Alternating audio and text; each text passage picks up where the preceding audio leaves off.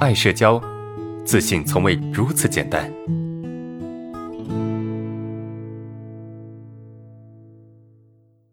眼睛不受控制的看向别人的手机、钱包、贵重物品，被当成小偷啊！该怎么和同事相处？就余光恐惧哈，余光恐惧症本身是什么呢？就是我觉得我不该看某些地方，所以我去控制我不去看。但是呢，你越控制，对吧？越控制那个表现，那个情绪就越加的严重。对不对？你越控制你的情绪，你的表现就越严重。你看为什么出现泛化？因为你你觉得你会告诉自己说我不能干嘛，对吧？同学们有没有这样子？你会告诉自己我不能干嘛？当你告诉自己说我不能干嘛的时候，那么他会偏去干嘛？他会偏去干嘛？我不能看别人钱包的时候，我总会忍不住去看钱包。为什么？因为在去看的过程中，我心里会安心。我会去完成这个冲突的闭环啊！我觉得我不能看那个女孩子啊，我去看一眼，因为你只有看了，你才能够强迫自己不看呢。你只有看了，你才能告诉自己不看。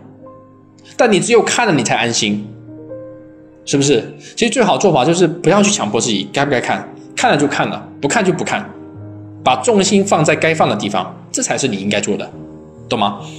所有这些所谓的泛化啊、冲突也好啊，都是因为什么？都是因为你。做了不该做的事情，那本来我们去看某些地方，看就看了呗。但是你却觉得，我觉得我不能看，并且还否定自己，告诉自己不能看。所以你该怎么跟同事相处呢？看就看了，别人不会因为你看的钱包就觉得你偷偷你的偷他的钱包，明白吗？你会去偷他的钱包，去偷他的手机。第一个，钱包有没有丢，这是一个事情。对吧？就算钱包、手机丢了，他有没有证据？他没有证据，他怎么能够认为是你丢的呢？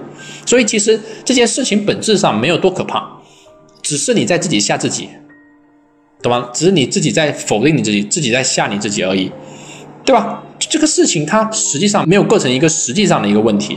第一个，钱包有没有丢？手机有没有丢？没丢啊。第二个，就算钱包丢了，手机丢了，他有证据证明你丢的吗？有证据证明是你拿的吗？你就没拿呀，你本身就没拿。对方能够臆想，就算你再看，他能认为是你拿的吗？他不能啊，他没有证据啊，是不是？他没有证据，而且你就是没拿，那有什么呀？除非你真的拿了，对不对？所以，不管从事实角度来讲，还是从症状角度来讲，从事实角度来讲，其实我觉得你太过担忧了。第二个，从症状角度来讲，你把时间精力花太多在症状上面了，你太关注它了，懂吗？啊，还有敏感部位，对啊，余光还会余敏感部位，余光恐惧嘛，余钱包，对吧？余手机、贵重物品，啊，越贵重的物品，它越会余，因为担心这个东西不见了，别人会找我。